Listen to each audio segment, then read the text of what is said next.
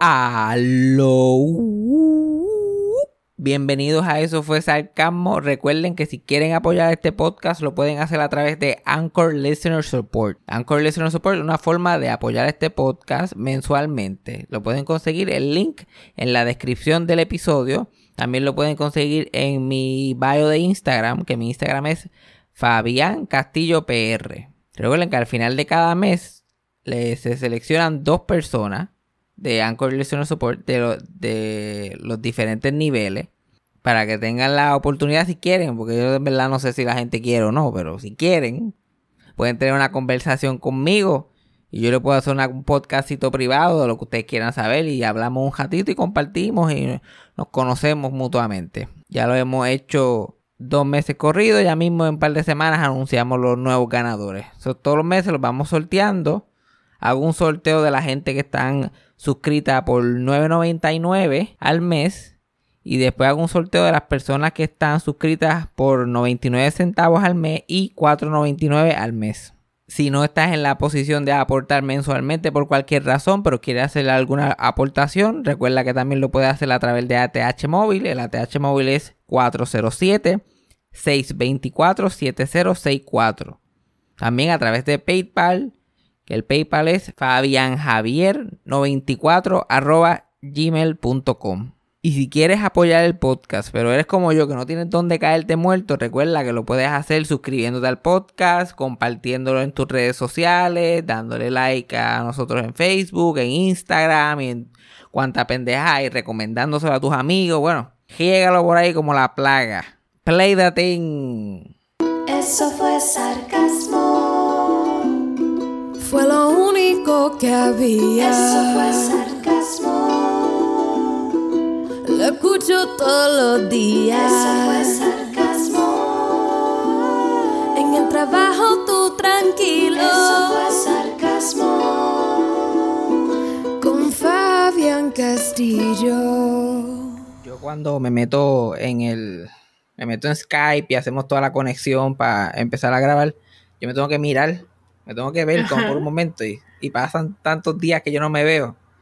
La verdad que este 2020 me tiene bien feo por una cosa. Ay, Dios mío, señor. Tantas cosas que hacía Yajaira por mí. La única que me hace falta es la ceja. Las cejas están. La ceja. Es lo único que no he aprendido. yo estoy. Que lo que tengo una ya. Tengo una que, me, que se une con la barba.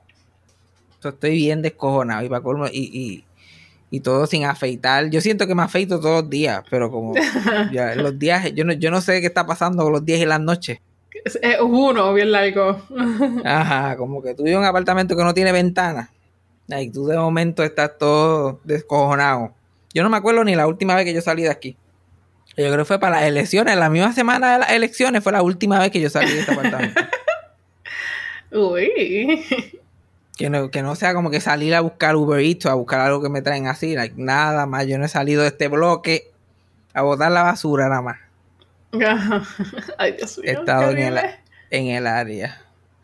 Ay, pero pues que uno más no va a hacer. Si esto está, ahora mismo hay un clase de Blue que yo no sé si va a interrumpir, pero ya empezaron a tirar los fuegos artificiales. Y entonces aquí no se sabe si son tiros o fuegos artificiales. ¿De qué? ¿De joder? Aquí empiezan en noviembre y terminan en marzo. Y como que estamos a tres semanas de Thanksgiving, bla, bla, bla, bla. Y es como que las octavitas se acabaron hace un mes, bla, bla, bla. Navidad es más larga del mundo. Ya, ya a mí me van a empezar en Halloween a tirar los, las mierdas juicio, porque ya aquí, el día, ya en las tiendas hasta antes de Halloween se están tirando los árboles y las mierdas. Ajá. Llegará el punto que sea, de, en mi cumpleaños empieza la Navidad, el primero de julio. Y es como que mitad Navidad, mitad saliendo de Navidad. Ahí como solamente el mes de junio va a ser. Y yo que, chachi, yo que detesto las Navidades, yo que las detesto. También. muerte. Dios mío. ¿Por qué la gente? Vamos a cancelar esto ya. Vamos a acabar con esto. Dios mío. Mira, si no, si no le celebraste el cumpleaños a tu abuelita porque tiene COVID, no se lo celebren a Jesús. Si ya lo han celebrado como dos mil y pico. Uno, uno que brinquen o dos, él no se va a dar cuenta. Total, esa forma que tienen los puertorriqueños, yo no sé cómo algo que se supone que sea religioso puede ser tan fucking Ah, eh, eh, El hijo de Dios nació, dame darme una clase de bojachera. Se va a Con celebrar. pitojo. Y digo, este, iba a celebrar, vamos a celebrar. Vamos a celebrar. Ay, qué horrible. Por lo menos tener la excusa del COVID está buena para mí. Porque no tengo que estar en fiestas de Navidad ni pendeja. Para mí eso era, eso era, para mí eso era el trauma. Para mí eso era el trauma de, de, de la infancia. Tener que ir a estas fiestas. Porque no, porque yo vengo de, yo vengo de una gente abojecida. Yo vengo de gente abojecida que no estaba con esa mierda. Nosotros nos vestíamos y nos mirábamos las caras. Si acaso había una, película de Navidad en, el- en el background cogiendo. Ay, Dios mío, pero cuando nos invitaban, cuando nos invitaban para algo, mi mamá como que pues vamos para acá, para que los nenes tengan, vean fiesta y eso. Y yo, ay, Dios mío. Música bien duro. Uno no puede hablar. Gente insoportable. Usan esa excusa para, ser in- in- insoportable. No, no, no, no, no, no. no. Fíjate de eso. Fíjate de eso. Pero lo que te estaba diciendo es que yo, eh, yo no salgo de aquí. Yo estoy, yo estoy perdiendo la fucking mente aquí. Yo estoy perdiendo la mente poquito a poquito. Es, es- es un, un- es un toss-up si es los edibles o es estar encerrado aquí todo el día. Es como Oh, que- los dos. no sé, es una combinación de los dos. Dios mío, like, este, no he salido de aquí en esta casi ya un mes, pero like, los otros días vi a Freddy y, y, y, tu- y- salí por aquí porque estábamos viendo un apartamento aquí mismo en el mismo edificio para mudarnos nosotros dos. Ya yo me rendí, Freddy lleva años tratando de convencerme que me mude con él. Y ya, como estoy perdiendo la mente aquí, ya tú sabes que torturarme con Freddy es como que un poquito mejor que Guantánamo aquí, que lo que la situación que tengo aquí de Guantánamo Bay. So, el, el landlord nos dijo para las seis y media está, ver el apartamento. Ese era el espacio que él tenía para enseñarnos el apartamento. Y yo estoy que yo no duermo. Yo duermo dos horas, me levanto, duer- estoy un jato mojoneando, después duermo dos horas. Y entonces, como no tengo ventanas aquí, pues yo no veo el sol entrar ni nada. Estoy todo, todo perdido. Ajá. Yo estoy hablando con Freddy y le digo, mira, mañana a las seis y media, ta, ta, ta, bla, bla, bla. Y me acuesto a dormir a las cuatro de la mañana. Ok. Y me levanto súper refrescado. Yo, like, ¡Ave María! Qué rico, like, ya era hora que durmiera yo, como que bastante. Cuando miro que son las seis y media y yo me cago. La única cita que tengo pendiente, la única puta que tengo pendiente en años. Y la dejo, la dejo a joya. Ya está cayendo el sol y yo estoy llama a Freddy. Yo, like, Freddy, pero puñeta, ¿por qué tú no me llamas? Y Freddy está like, ¿qué? What? ¿De qué tú hablas? Y yo, like, Freddy, la cita, tú te acost- te acost- porque él estaba despierto a las 4 de la mañana también. So, el cabrón estuvo durmiendo todo el fucking día. Ajá. También los dos estuvimos todo el fucking día durmiendo. Y el cabrón, le- le- y él, eso no era por la tarde. Y yo, sí, cabrón, es por la. Y, y él, son las 6 de la mañana. Y, y yo miro mi teléfono y solamente las, dice las seis y media. Y yo le digo a él, para que tú cómo yo estoy, ¿y cómo tú sabes eso? Y él me dice, yo te voy a enganchar ahora y me engancha. Y yo me senté en la cama y broken man. Yo no dormí por el resto del día. Yo me quedé simplemente pensando, wow. Hasta aquí yo he llegado. Hasta aquí yo he llegado. Me van a meter en el asilo con socojo. Like, uh, This is what it comes to. Mi peak mental fue de los 23 a los 26. Eso no hay más nada de eso. Primero, Bueno, mi salud mental estaba por el piso. Ahora simplemente, cognitivamente, estoy en shutdown. Te digo que me asustó tanto. Yo, like, Freddy, yo, like, yo te voy a enganchar. Clic, clic, clic. Y yo me quedé como en las novelas cuando se sientan en la cama así dramáticamente. Like, anda pa'l carajo. Y lo lindo es que él me dijo eso y yo todavía estaba Oh como my que God. yo no me acuerdo cómo verificar si son las eh, 6 de la mañana o las 6 de la tarde. Yo no tenía ninguna forma de verificar, no me acordaba cómo saberlo. Tuve que, después de como 10 minutos, escribirlo en Google. Y mientras lo escribo, en- en te lo juro, mientras escribo en Google, what time is it? Yo estoy como que yo estoy seguro que debe- hay una forma más fácil que esto, pero no me acuerdo. Y la forma más fácil es tener una vida normal. Ajá, pero... y estar en el mismo ritmo que todo el mundo, porque el sol estaba saliendo, pero qué carajo sé yo si está, si yo no, si yo no tengo ventana, yo no puedo saber si está subiendo o bajando. Yo veía un poquito de oscuridad, un poquito de claridad. Ay, Dios mío. Eso es trauma psicológico. Eso- yo no me voy a recuperar de eso pronto. De verdad, eso, eso, me rompió. Hay, hay algo ahí que se rompió que nunca va a ser igual después de esa experiencia. Yo que siempre estoy peleando con Freddy porque él me llama a mí en momentos inoportunos. inoportunos. Yo lo llamé como 15 minutos de- cuando, después que él se acostó a dormir. Y yo como que bien agitado, yo cabrón, pero ¿por qué tú no estás aquí? Y él, "What? que yo me lo imagino, bendito. Haciéndolo pasar susto. Pero estaba encabronado. Él me dijo, I'm hanging up now. Y después, tú, tú, tú. Y yo, "What? pero ¿cómo yo sé si son las... Si yo todavía no estaba claro. ¿Cómo yo sé si es por la mañana o por la tarde? El teléfono no te dice AM o PM. No me dice. Ahora, me di cuenta en ese día, no me lo dice. Yo, yo simplemente asumo. Ah, cabrón, uno, uno, uno lo sabe por instinto. No es que lo dice, debería de decirlo. Yo espero que para el próximo update voy a tener que ba- bajar una aplicación de reloj que me diga, que me lo diga PM o AM. Coño, yo puedo saber si va a llover o no, pero no me puedes decir si es PM o AM. Vimos el apartamento finalmente 12 horas más tarde. ok.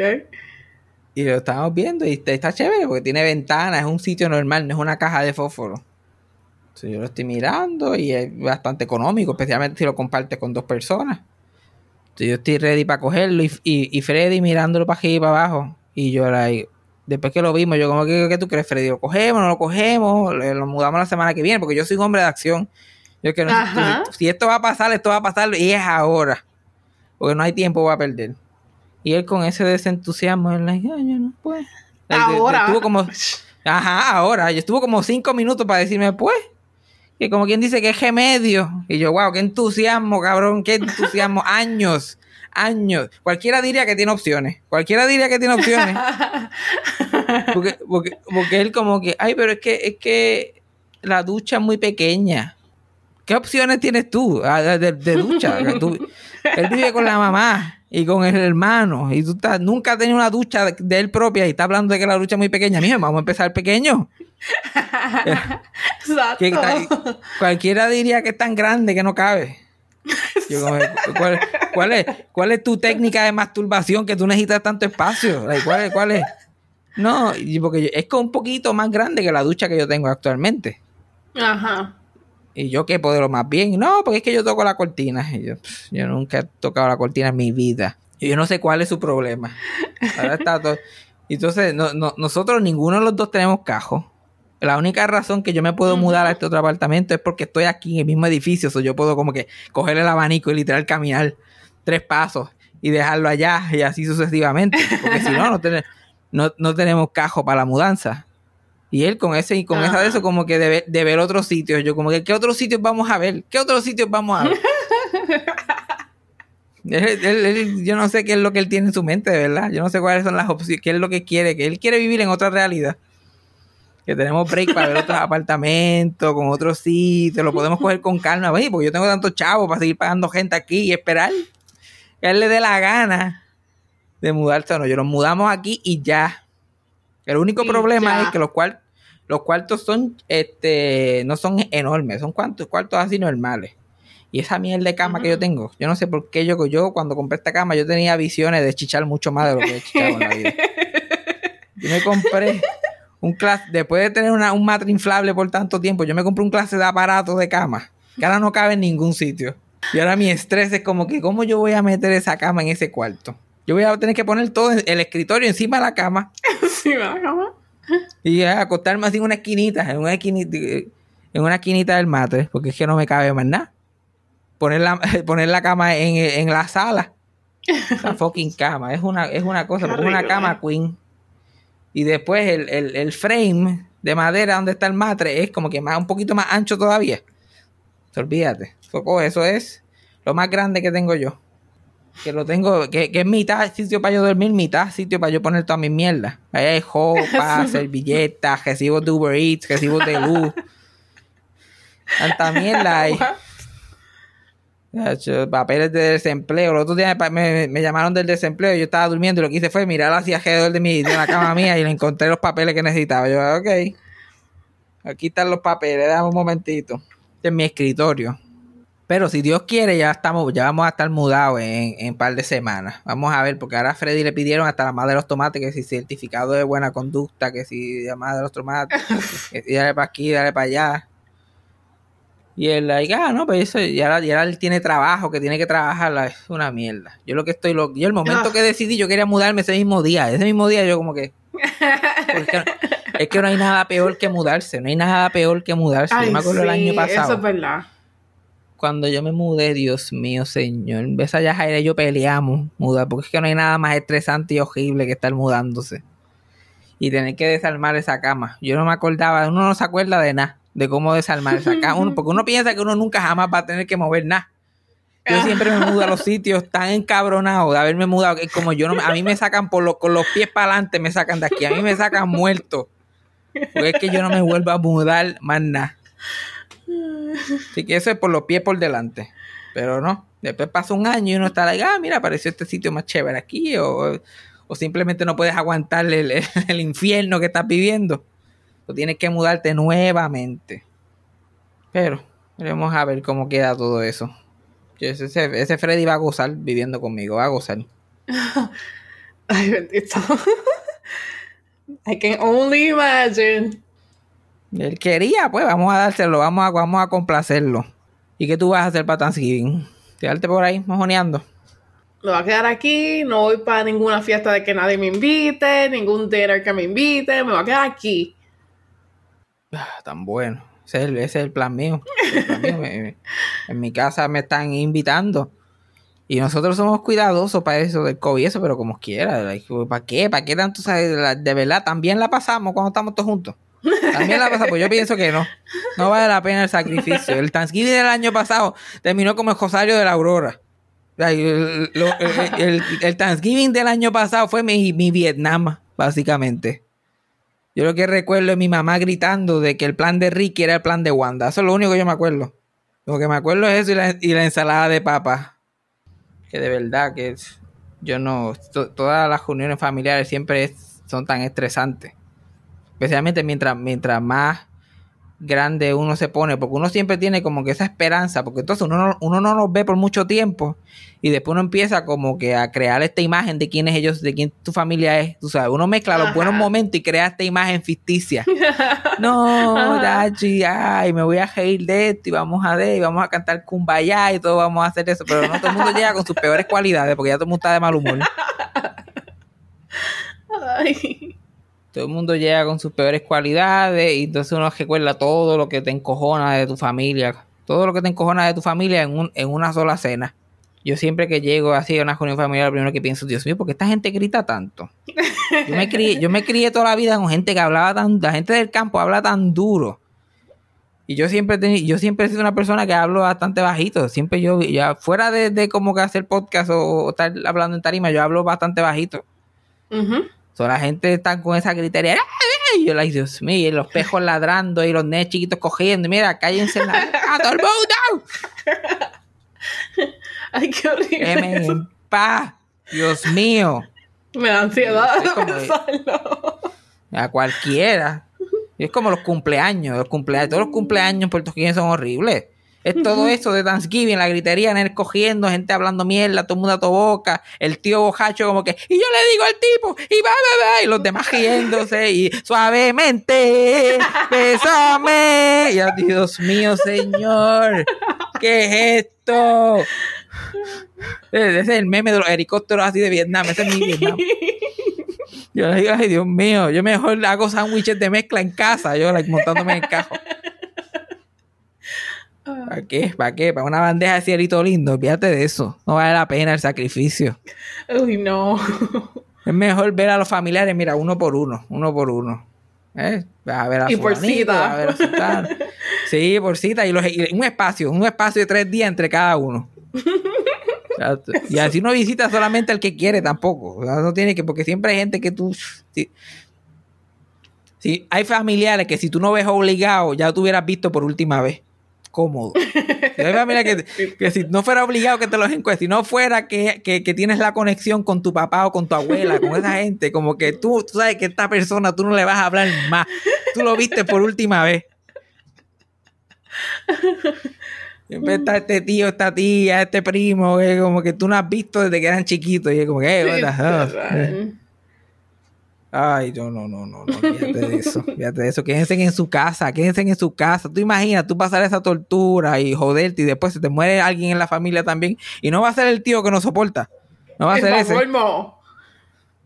Así que quédense en su casa, es muchísimo mejor, muchísimo mejor.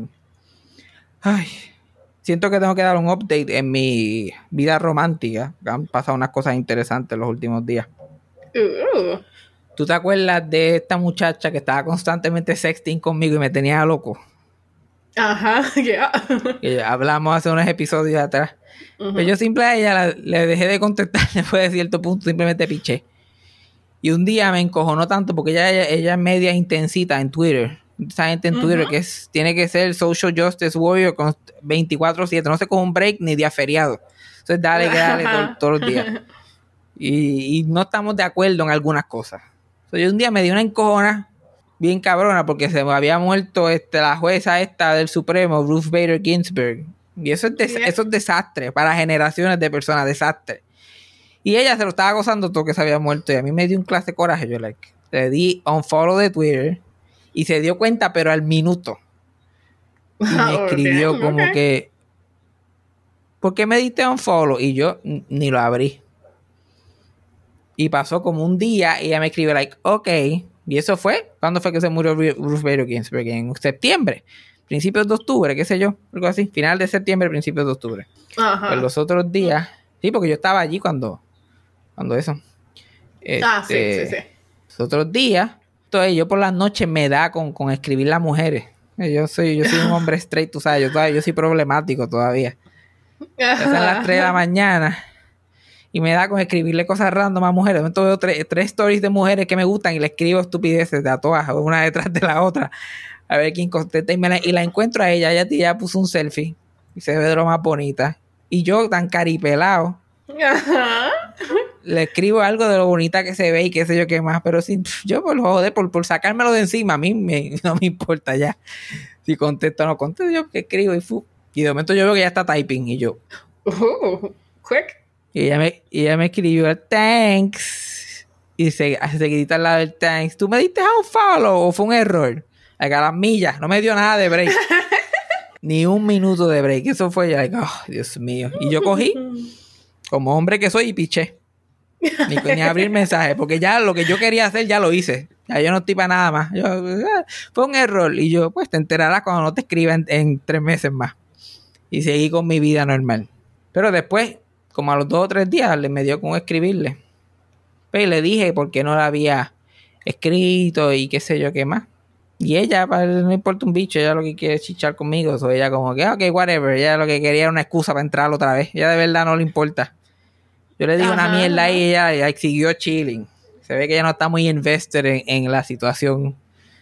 Ay, no, no, no, no le, no le rompí el corazón a la tipa. A ella no le importa tanto. Ella lo que quiere, ella lo que quiere es el dig down y más nada. Vamos, vámonos que tal. Ya.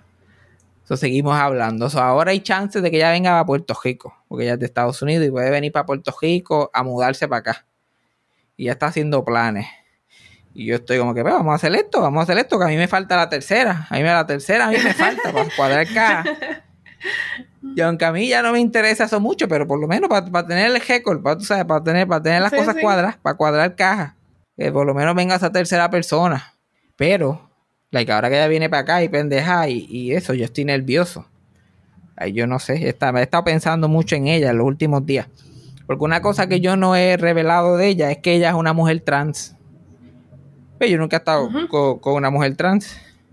Y la gente dirá, yo no sé si esto va a ser controversial, me van a cancelar. ok. Pero eh, yo tengo opiniones controversiales. Así que va- vamos, va- tengan paciencia conmigo. Yo tengo un, pre- un pequeño pre- prejuicio y es que yo no puedo, yo no creo que yo pueda chichar con una mujer que tenga un bicho más grande que el mío. ¿Tú me entiendes? Like, eso me tiene como que preocupado. Ajá. Porque yo soy un hombre, yo tengo el ego frágil, ¿tú me entiendes? Yo Sí, como que sí. de momento yo saco el mío ahí y ella como que es menos de lo que ella carga. Ay, ¿cómo, cómo, cómo tú sobre, cómo tú sobrellevas eso? ¿Cómo tú? No, no, yo no, yo no podría. Yo tendría que como que psych myself up de cierta manera. Y eso me tiene bien preocupado. Porque yo lo he visto, yo he visto el, el- el de ella. Ajá. Y eso, pero yo no sé en comparación con el mío. Ajá, sí, sí. Yo, yo sé que el mío es más lindo. De que el mío es más lindo, el mío es más lindo. Pero, pero todavía no estoy claro en tamaño. Yo no sé qué va a pasar si cuando me encuentre con esa persona. Otra cosa es que estaba pensando, y esto actually me motivó bien cabrón para, para tener esta experiencia con esta mujer. Yo este, empecé a bregar con vaginas como que estoy jaspando ya una década más o menos, como 8, 9, estoy por ahí ya. Weird- Llevo ahí con vaginas, tú sabes, y yo no empecé muy bien, yo, yo he ido cogiéndole el piso poco a poco, porque no era el equipo que yo estaba acostumbrado. O sea, es como ir de BlackBerry a iPhone. Sabes, hay, hay un learning curve, pero ya yo le cogí el truquito. Pero sin embargo, yo llevo, yo llevo bregando con bichos toda la vida. Yo, llevo- like, yo estaba en la vajiga de mi mamá bregando con el bicho mío, tú sabes. Yo estaba like, so, la, la- las posibilidades son like, increíbles. Like, yo puedo, yo, yo probable- si yo me encuentro con esta mujer, la probabilidad es que yo voy a hacerla venir como yo no he hecho venir a ninguna mujer en mi vida. Me gusta Porque esa yo- forma de verlo. Sí, porque ahí, sí, porque ahí yo tengo todo, yo like, ah, chacho.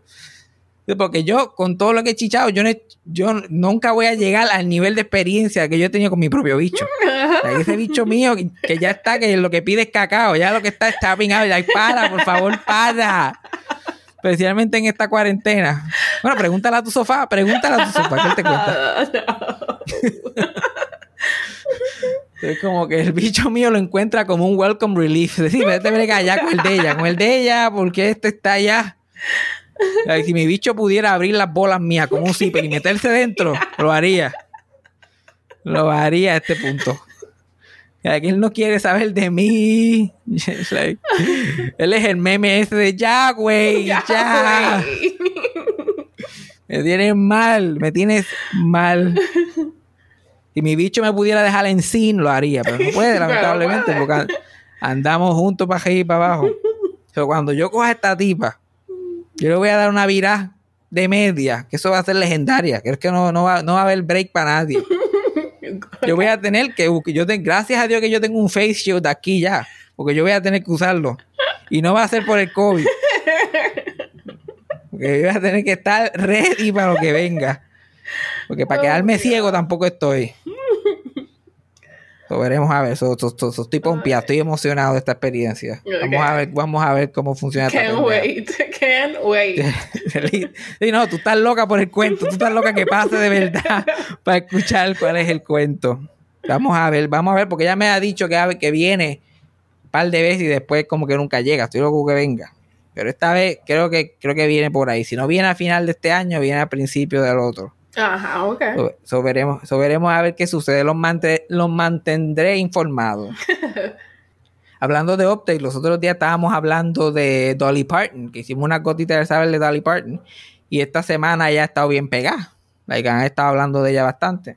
Porque ahora resulta que una de las, de las vacunas, de una de las marcas que, que- que está haciendo la vacuna contra el coronavirus, este sacó este, la información, como que hizo un release de la información de la gente que había donado para la vacuna, para Ujú. dar el dinero. Y Dolly Parton dio un millón de dólares para la Oh. vacuna. O sea, Todo el mundo estaba en Twitter like, motivado, que, estamos, güey, que todo el mundo que es loco con ella, like, uf, hay que ponerle el Dolly Parton a la vacuna, hay que ponerle el nombre de ella. Como es, like, ya lo, lo, lo hubiéramos visto venir ya, de que ella nos iba a salvar, porque ella vino a salvarnos a todos. Bueno, esa mujer ya es una, re- ya es una religión, todo el mundo está como que alaba la que vive. Yeah, okay, I agree. y, y se y la entrevistaron like esta misma semana después que se fue eh, trending en Twitter como por dos días y, la- y la fotochapearon así en laboratorios ella allí con, con, con la, la inyección Ay, no, no, te- calma calma pueblo que Dolly Parton is on the case esto se acaba mañana entonces cuando hablan con ella sobre eso ella ni sabía que porque ella da tanto dinero a tantas caridades a tantas cosas diferentes que ella ni sabía que, que, que había dado el, el- los chavos para la vacuna. Como ella, para un millón de pesos para ella es como tirar 20 por la. TH móvil. Ella, like, mira, tú, ella, ella lo que hace, en vez de añadir este 3 ceros, ella añade como 23 tú, tú, tú, tú, tú, y fuck it, send. sin memo y sin nada, ahí por Cash App. Y vámonos que tarde. So, cuando le preguntaron, ella, ah, sí, de verdad, ay, qué chévere. Ah, pues qué bueno, ella bien contenta de que ella. Chacho. Ay, Yo creo que si la dejan, si la dejan, ella se pone a si ella se pone a repartirla, si la dejan. Allí en Dollywood, en su parque de diversiones, hace la fila y va inyectando a la gente poco a poco. y, y la vacuna de ella, han salido, hay muchas compañías trabajando en la vacuna simultáneamente y un- la de ella es una de las más efectivas, creo que es nove- 95% efectiva. uh, Las otras que habían salido son 90, 92. Con razón, la mejor es la de Dolly Parton, puedo decir. Así que cuando vayan a vacunarse, pídanla por su nombre. Dámela, Dolly Parton. Dame la Dolly. Dámela, Dolly, porque yo no vine aquí a comer mierda con 90% de efectividad. Me la, me la das de 95% de efectividad. Carajo, es lo que tú te crees, puñeta. ¿Qué es lo que se cree la gente? Otra, otra cosa que quería hablarles, que, que ha, ha estado circulando por ahí en la última semana, es que el actor Michael J. Fox, que no sé si tú sabes quién es, famoso de este Back to the Future, y hizo la voz de Stuart Little, y ya ha hecho muchos Wow. sitcoms. Resume largo y extenso. Chacho, ¿cómo no se ha ganado un Oscar? No sabemos. Pero él salió en las noticias recientemente anunciando su retiro. Y después, él tiene, él tiene Parkinson Ah, ya ok. hace 30 años. en 1991 lo diagnosticaron con Parkinson. Ahora el año que viene son 30 años de tener esa condición. Y dice que ya le está sintiendo efectos a un nivel que no puede memorizarse líneas, ni puede tener esos días de 12, 13 horas grabando. Ajá. O sea, finalmente está diciendo que cree que por el momento, aunque él no lo dice que puede hacer, me imagino que si Dolly Parton encuentra la vacuna para el Parkinson, pues vuelve. Él se monta. Pero por el momento se va a retirar. Porque no, no tan solo ha tenido Parkinson por todo ese tiempo y es una condición que sigue empeorando por el tiempo. Que yo pienso que yo creo que es una de las personas que más ha durado. Como que tiene un paquetón de chavos. Como que, que él todavía habla y hace cosas. Pero en, lo- eh, en los últimos años ha tenido más problemas de salud que le han complicado más su vida. Like, hace dos años atrás le encontraron un tumor en la espina dorsal Oye, ok. y, de- y le, y le descubrieron ese tumor porque empezó a tener problemas caminando y se le estaban durmiendo las piernas y como que se caía, estaba teniendo problemas caminando y ahí cuando le chequearon encontraron ese tumor y se lo quitaron exitosamente, pero ya sus piernas también tienen un daño que no van a volver a hacer lo que era antes. Sí, él tiene esas dos cosas y es como que mira, yo creo que ya yo he hecho out. suficiente. I'm tapping out. En total, él dice retirado, pero tanto ha trabajado. Like dije, Back to the Future, que fue antes que tuviera Parkinson, y la voz de Stuart Little. Y hizo The Michael J. Fox Show hace unos años atrás, que duró como una temporada. Tampoco es que. no. Pero dice que ya por lo menos no lo va a intentar más nada. Ok. Ya, que va a coger un breakecito. Porque lo más que él hace es trabajar con su fundación y hacer entrevistas y, y- y- y galas y cosas que tienen que ver con su fundación. En los 30 años que lleva involucrado con su fundación para el Parkinson, ha recaudado 100 millones de dólares para el research de medicamentos y de una posible cura de esa enfermedad. Él, él ya se había retirado una vez porque él lo, se lo diagnosticaron en el 91 y él no lo hizo público hasta el 98, 97 por ahí. Y él estaba saliendo actualmente en un programa de, de televisión que se llamaba Spin City, él era el protagonista. Ok. Y él se, cuando dijo que tenía, cuando lo hizo público, dijo que se iba a quitar porque pues no quería hacer era el show, era demasiado hacer protagonizar un show toda la semana teniendo esa condición. Pero después que se fue de ese show, pues hacía su película, su, su artista invitado en un show. De- aparecía de vez en cuando, no estaba retirado, pero no podía cargar un show. Semanal. Oh, yeah. hasta que años después pues lo intentó otra vez con el Michael J. Fox y no fue para ningún lado. Una cosa interesante de, de- de la enfermedad de Michael J. Fox también es que como tú lo ves en, la en las entrevistas, la forma que él se mueve, lo- los efectos que tiene la enfermedad, no son los que normal, lo- los efectos del Parkinson. Eh, Yo no sé si tú lo has visto en entrevista, pero él, como, él parece que, que como que te quiere sacar a bailar, pero no, no te saca a bailar. Él siempre está como que...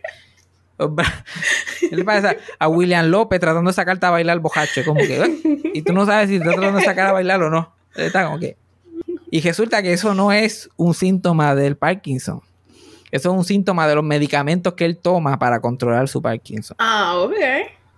Porque él, si, si él está sin medicamento y sin ese medicamento, se le hace bien difícil hablar.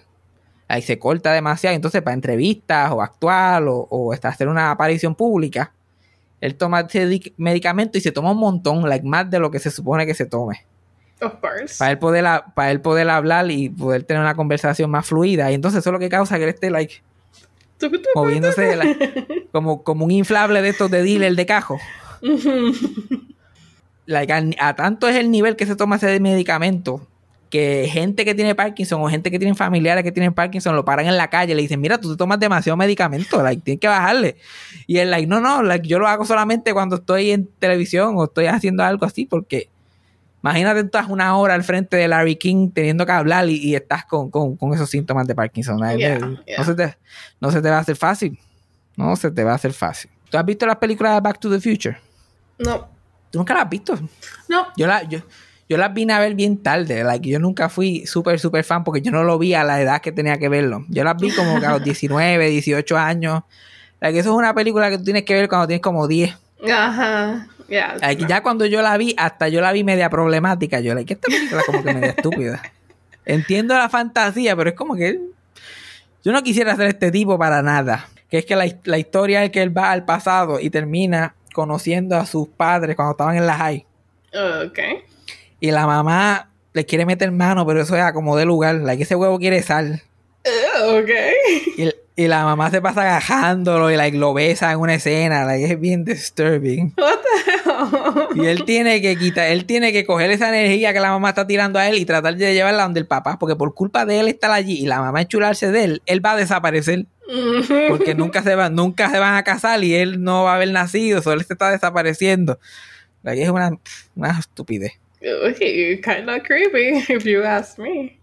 el que súper súper creepy súper creepy el, el- el creador uno de los escritores de la película sacó la idea porque cuando él estaba en high school like, lo mandaron a limpiar uno de los basements de la escuela y, estaba, y él estaba limpiando y encontró un yearbook que encontró a su papá like, él ni sabía que su papá había estudiado en la misma, en la misma escuela y, y resulta que su papá era presidente de la clase graduanda y era súper Mm. popular y él pensó en el presidente de la clase graduando de su clase y de cómo ellos dos no estaban ni en la misma dimensión. La que él estaba por allá y él por acá. Yo, like, wow, yo, hubiera sido, yo no hubiera sido amigo de mi papá si, si estuviéramos en la escuela en el mismo tiempo. So, ahí fue que eh, se, lo contó a, a- a su compañero, a su partner de, de escribir y todo eso. Y ahí fue que ellos sacaron la idea de hacer la película. Mm, okay. Eh, y ellos querían, cuando escribieron la película, nadie la quería. Ellos escribieron esa película con esos temas ahí medio, medio extraños. Okay. Y nadie quería una película de insectos, fíjate. Que la gente en los, la gente en los 80 era bien conservador. Tú sabes. Ay, Dios mío, porque la, la mamá quiere que, que- que se lo meta. Ay, Dios mío, no podemos hacer esta película. No, eh, no, en, real- en realidad, no que na- ninguno de los estudios que ellos fueron querían hacer la película porque la película era muy tame, era muy, era muy blandengue. Porque en ese tiempo las que estaban pegadas eran las películas PG-13, las películas R, estas Okay. comedias universitarias y todo eso, eso era lo que estaba pegado. Entonces no querían hacer nada diferente. Y la gente le seguía diciendo, ah, llévasela a Disney, llévasela a Disney, porque eso es una película de Disney, eso no es una película para acá. Y ellos no querían, porque es como que ah, es- Disney no, es- no es lo que era ahora, Disney estaba como que en decadencia en los 80, Ujú. antes de que saliera The Little Mermaid y todas estas cosas. Finalmente fueron a donde Disney cuando ellos no encontraban dónde meterlo. Y Disney le dijo, tú eres loco, esto es demasiado intenso para nosotros. Like, la mamá, like, insecto, like, no, no, no. pues, tú eres fucking loco. Like, era, era, muy, era muy monga para los estudios regulares y era demasiado fuerte para Disney. Sí, like, nos ahora con esta mierda. So, uno de los escritores, él era director también y las últimas películas que él había hecho no, este, no habían sido muy exitosas, so, por eso era también que la gente no tenía mucho interés. So, él dijo, "La- yo creo que si yo dirijo una película y es exitosa más o menos, nos van a prestar más atención y podemos hacer esta película. So, ellos soltaron el libreto por un par de años, se separaron, él empezó a dirigir películas, eventualmente dirigió una que tuvo éxito y la gente empezó a tomar nota en la industria y ahí entonces le dijeron, oye, ¿tienes unas ideas o algo? Y él, pues, pues tengo esta, y como esa gente ni se acuerdan, tengo esta que escribí ayer, que tú crees? Ah, chacho, hazla, olvídate, si pegaste el año pasado, pegas cualquiera, fue que toma un montón de chavos. Entonces, le dieron los chavos y por fin se pusieron a hacer la película. Y ellos querían a Michael J. Fox a soltar. Michael J. Fox estaba en ese tiempo en un programa que también es un clásico, se llama Family Ties. A mí nunca me gustó. Yo nunca lo menciono mucho. Pero estaba súper pegado. Y este, cuando eso estaba pasando, él estaba haciendo la serie Family Ties, pero estaba haciendo una película por la noche, usando su tiempo por la noche. Cuando terminaba de hacer el show, para hacer una película que se llamaba este. Ah, María, lo estoy confundiendo con la serie esa que a ti te gusta, Teen Wolf, pero era algo así, él, él era un werewolf. ¿verdad? Se llamaba Teenage Werewolf, Werewolf Teen, era una mierda de esa. Y él estaba bien, y él estaba bien encojonado con la producción. Like, él estaba en un montón de maquillaje, no podía ni comer. Y él estaba, like, esta va a ser mi carrera, like, diablo, like, esto es lo peor que me va a pasar en la vida, nunca me va a pasar nada peor que esto, que salir en esta película. Él no sabía lo que le esperaba años después. like, diablo, esto es una mierda, like, ¿por qué todo lo malo me pasa a mí? Estoy vestido de lobo. It's only gonna get better from here. Y mientras él está haciendo esa película, llega el libreto de Back to the Future y él le encanta y, y- y la quiere hacer. Pero el- cuando él hizo la película esa de Werewolf, este, la- había afectado el, el, el schedule de la serie. Y en ese tiempo, el contrato de él para la serie era exclusivo. Si él quería hacer algo fuera de la serie de televisión, los productores tenían que darle permiso. So, cuando él fue donde los productores, los productores le dijeron que no. Ya hiciste la mierda esa de- del lobo, no te gustó.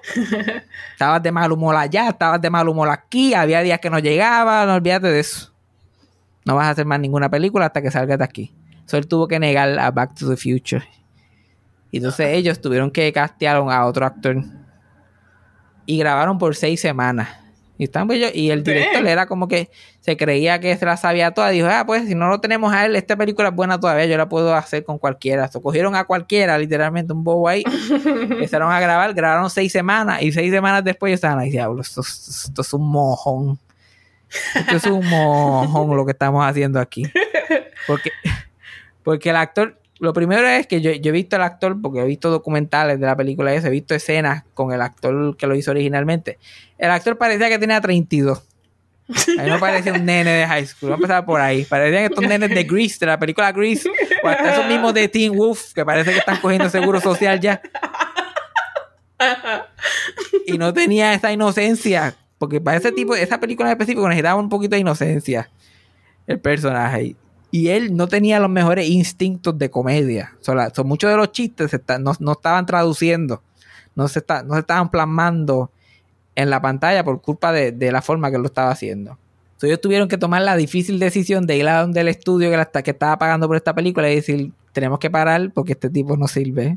Y ellos pues, le iban a arrancar la cabeza al director. Y tú eres loco, ya hemos gastado yo no sé cuántos miles. Le enseñaron lo que habían grabado y dijo, ok, también vamos a parar. Tómense su tiempo. No hay apuro. Y tuvieron que rogarle a, a los productores de Family Tie, por favor, like, este es el único tipo que puede hacer esta película, nos están matando, like, cualquier cosa. Y creo que llegaron a un acuerdo de que el estudio le tuvo que pagar por encima a los productores del show, como que pagarles a ellos para que, de- pa que lo permitieran a Michael J. Fox hacer esta película. Entonces no solamente le estaban pagando a Michael, le estaban pagando al show que él trabajaba. show. Ajá. Sí. Y la, bajo la condición es que el show va primero. Todo lo que se hace es después del show, después que salga, a mí no me importa. So, yo estoy- y ese pobre Michael J. Fox tuvo que hacer un clase de horario que lo estaba matando. Yo creo que eso fue lo que le dio el Parkinson. Porque le pusieron un horario que lo estaba matando. Él entraba a las 6 de la mañana a, a- a Family Ties. Estaba allí hasta las 7, 8 de la noche. El set de Back to the Future estaba como a una hora y pico de- del, del estudio donde se graba Family Ties. Hicieron un, compraron un station wagon, que es de esas guaguitas ochentosas largas, y le pusieron un matre en el baúl y le quitaron los asientos de atrás. Él salía del estudio y se acostaba allá atrás y se acostaba a dormir de camino a la hora y media que lo llevaban al set. Y ahí él grababa de 10 de la noche a 4 de la mañana. Entonces a las 4 de la mañana se montaba en el station y dormía un ratito más en lo que llegaba al estudio para volver a trabajar. Ay, qué horrible. La- La que él, eso, él dormía como, como tres horas durante la semana. Y entonces los fines de semana se grababa por el día. Cuando estaba libre de Family Ties, ahí que se grababan las escenas que tenían que ser afuera por el día. Entonces estuvo trabajando corrido como unos buenos tres meses, sin día libre, día y noche, durmiendo casi nada ahí, dale que, dale que es tarde. Y así fue que pudieron grabar esa película. Después que, su- suerte que cuando esa película salió y pegó, que querían hacer la segunda, ya él no estaba trabajando en ese show, porque si no, muchachos, acaban de joder. Después le, le- le pidieron hacer, cuando le pidieron hacer la segunda película, y ellos todos se apuntaron otra vez a hacerla. Esta fue la primera vez que esto se hace ahora un montón, porque ahora todo, todo es una franquicia. Ya en ese tiempo todavía las cosas no eran franquicias. Tú hacías una película y después la olvidabas y hacía otra. Pero esa película pegó tanto que dijeron, mira, hagan una segunda parte. Y ellos este, deciden escribir la segunda parte y están tan motivados escribiendo la segunda parte que la hacen eterna. O sea, que hacen como 200 páginas de, de la segunda película. Y se la enseñan al estudio y el estudio le dice, esto es, esto es más largo que una longaniza, mijo. Por favor. Ya que estamos haciendo tantos chavos con esta película y se están vendiendo juguetes, series de televisión, que si libre pintar, panty, este, camisetas, cojan esta, esta de libreto que tienen y ah, eh, pártalo en dos, hagan dos películas con esto. So, esta fue una de las primeras películas que, como las de Harry Potter y Hunger Games eso, que se hacen las dos corridas. Ya. So, se dividen. Sí, Back to the Future Part 2 Part 3 se grabaron corridas y la grabación duró 11 meses. Dang. 11 meses, 6 días a la semana. Porque era súper ambiciosa, porque el, el- el- el plot de la segunda los lleva a. Él tiene que volver, a- tiene que ir al futuro, y después del futuro tiene que volver al pasado, y el pasado cambió, y después del pasado. Y el- al final de la segunda, él termina estancado en el oeste, en el Old West, tiempo de vaqueros. Y la tercera es básicamente una película de vaqueros. La tercera es una mierda, verdad. La tercera es una película de vaqueros, básicamente. Crical. Entonces estuvieron grabando un año y pico haciendo esa mierda. Y, mi- y mientras en ese año y pico que ellos estuvieron haciendo eh, esa película, en la vida de Michael J. Fox pasaron muchas cosas eh, importantes en su vida. Él se casó, tuvo su primer hijo y su papá se murió, todo en ese periodo de 11 meses. Y dice que la, que la película le sirvió como un tipo de terapia, porque no importa la loquera que estaban pasando, especialmente cuando se murió su papá. Eh, No importa lo que había en su vida personal, pues él tenía esa consistencia de ir al set y imaginarse que tenía 14 años, lo que sea que estaba haciendo en la película. Y eso pues le daba algún sentido de, de lo hacía relax. La cosa es tanto viajar para el futuro, para el pasado y para el presente, y no se vio teniendo Parkinson nunca. Eso, eso, es un, eso es un plot hole enorme en la película.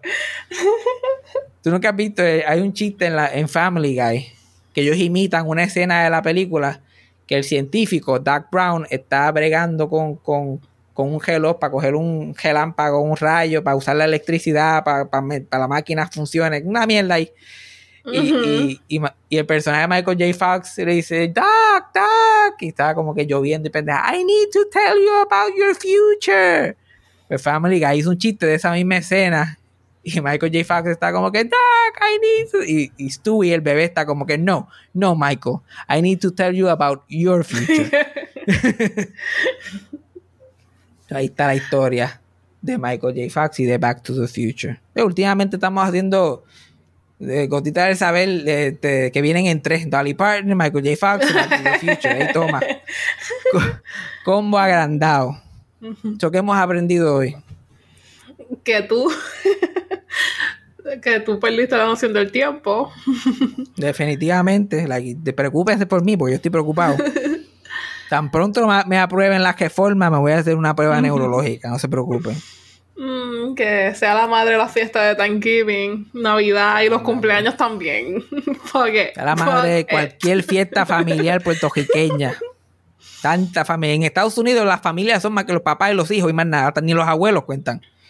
Aquí en Puerto Rico es todo el mundo que ha existido en, el, en- la familia, el árbol familiar completo. Gente que tú ni conoces. Literal, yo odio eso también. Y tú de verdad estás bien triggered desde que lo like, wow. Literal. y Pero qué bueno es que tú vives por allá. Like, que, qué bueno que tú vives por allá sola, que nadie, que tú no, y no tienes ni que decir, ay, no voy, es que no hay posibilidad. Like, es que yo estoy por acá, estoy bien lejos, ¿qué te puedo decir? Exacto. Ay, qué rico. Aprendimos también de que este, yo este, tengo mucha experiencia con bichos, que pronto voy a Ah, poner sí. en práctica. Ujú. Hashtag Trans por Lives Matter. Con Dios por delante. Con Dios, pues si Dios quiere. Tengo el face shield y estamos ready, estamos ready para el crecimiento. Experiencia, experiencia sexual. Nueva. Yo quiero cubrir todas las bases. Y que Dolly Parton es nuestra salvadora. Exacto. Our Lord and Savior. Dolly Parton. Alaba la que vive.